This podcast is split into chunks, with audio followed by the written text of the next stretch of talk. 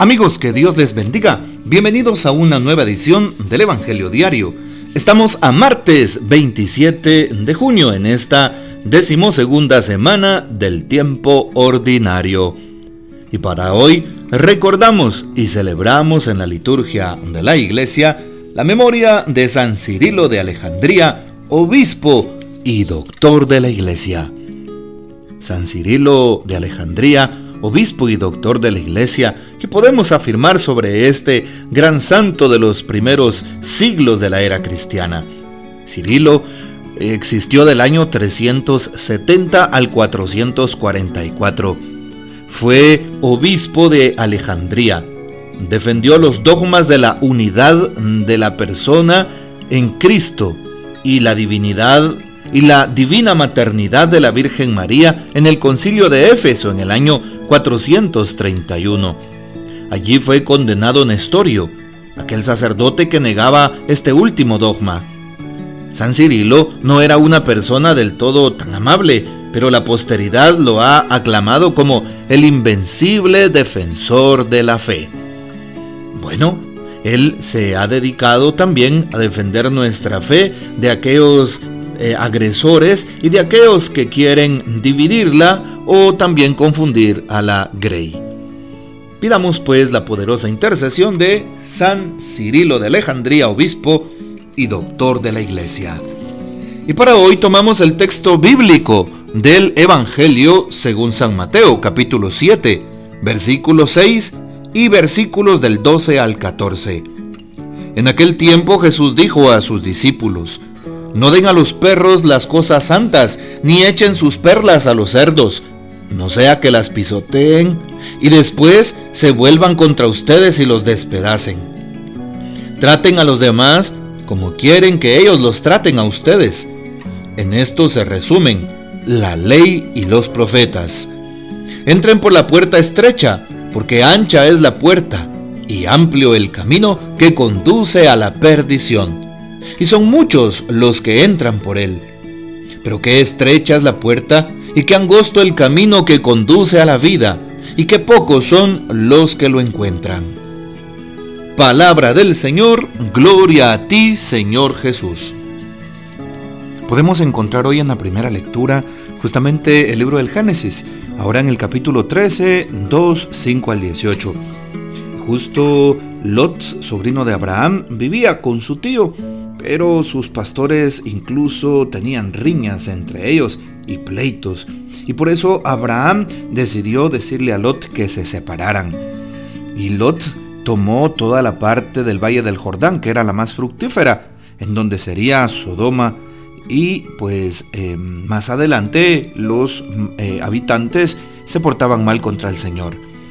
En cambio, Abraham recibió de Dios aquella bendición y aquella promesa tus descendientes serán tan numerosos como el polvo de la tierra. Y así fue precisamente. Por eso, la voluntad de Dios debemos cumplirla a cabalidad, para que Dios bendiga nuestras vidas, para que Dios nos regale lo necesario y para que nunca falte su promesa en nosotros. Y aunque parezca todo difícil a la voluntad de Dios, pero si seguimos rectamente sus instrucciones, sin duda el Señor nos proveerá y estará de nuestro lado. Hoy también podemos eh, encontrar alguna breve meditación sobre el Evangelio que hemos podido escuchar de San Mateo en el capítulo 7. No den a los perros las cosas santas ni echen sus perlas a los cerdos. El Señor nos da dones, nos regala una vida, una dignidad y no debemos de tirarla a través del pecado. ¿Cuántas personas tienen salud y la despilfarran en vicios, en alcohol? Y por el alcohol y el vicio que se, que se transforma en pecado, adquieren incluso enfermedades como la cirrosis. ¿Cuántas personas despilfarran la gracia de Dios a través de la castidad que Dios, en la castidad que Dios les ha dado y la despilfarran a través de una vida disoluta, pecaminosa, de una vida en adulterio, de una vida en fornicación? algunas personas han adquirido enfermedades graves como el SIDA. Y hoy se hace vida la palabra en nosotros.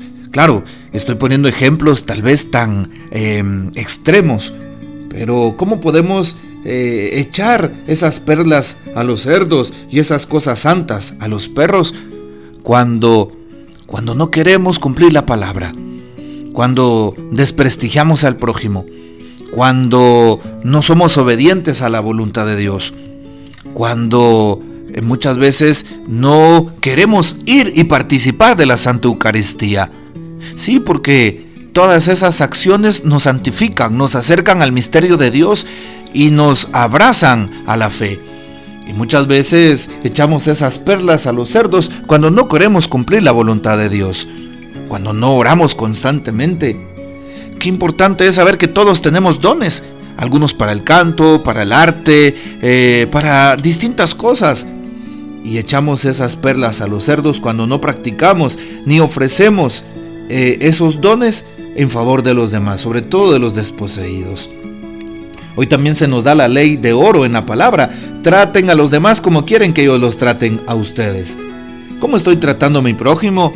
Y deberíamos de cuestionarnos cómo es el trato en nuestra casa, con nuestra propia familia. Podríamos caer en el error de pensar en el trato con la gente de afuera, en el trato con aquellos que, que tal vez no me conocen al 100%. La pregunta es, ¿estaré tratando con diligencia, con caridad, con una capacidad de escucha, con comprensión, con la, con la actitud del perdón en mi casa, a mi propia familia. Ahí empieza la auténtica evangelización, la convicción de fe y de la gracia de Dios en mi vida.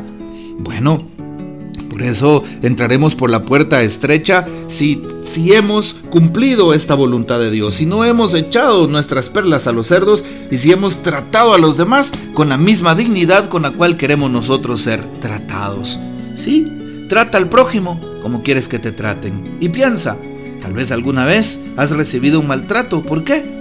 Porque tú también a la vez pudiste haber maltratado a alguien pero si obras con amor, con generosidad y diligencia, sin duda alguna el Señor te asistirá. Me gusta mucho acá poner el ejemplo de San Francisco de Sales, el padre de la dulzura, de la sonrisa, de la amabilidad y del buen trato. Trata a los demás como quieras que te traten y recuerda, trata con una sonrisa, trata con diligencia y con amor al prójimo como Cristo lo trataría. Y así cambiará su momento o cambiará su vida o cambiará su día. Qué importante es esto, ¿verdad? Cambiar la vida de alguien con nuestra forma de ser. El Papa también hoy nos propone una meditación. El camino que conduce a la vida le titula. La imagen de la puerta se repite varias veces en el Evangelio, dice el Papa, y se refiere a la de la casa, del hogar doméstico, donde encontramos seguridad, amor, calor. Jesús nos dice que existe una puerta que nos hace entrar en la familia de Dios, en el calor de la casa de Dios, de la comunión con Él. Esta puerta es Jesús mismo. Él es la puerta. Él es el paso hacia la salvación. Él conduce al Padre. Y la puerta que es Jesús nunca está cerrada.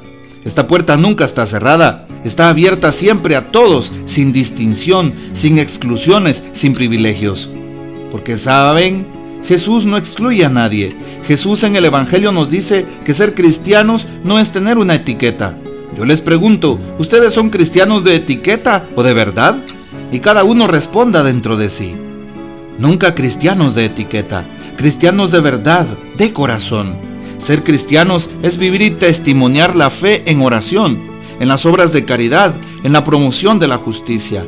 Nos recuerda el Papa Francisco en el Ángelus del 25 de agosto del año 2013 el año en el que empieza su pontificado con respecto al Evangelio que hoy hemos escuchado. Bueno, pongamos por obra la palabra que hoy se nos da. Que el Señor nos bendiga, que María Santísima nos guarde y que gocemos de la fiel custodia de San José. Te invito para que trates con diligencia al prójimo y verás el cambio en los demás que se quedan asombrados, porque tú los tratarás así desde tu encuentro vivo y personal con Cristo. Y la bendición del Padre, del Hijo y del Espíritu Santo descienda sobre ustedes y permanezca para siempre. Amén. Comparte este audio y hasta mañana.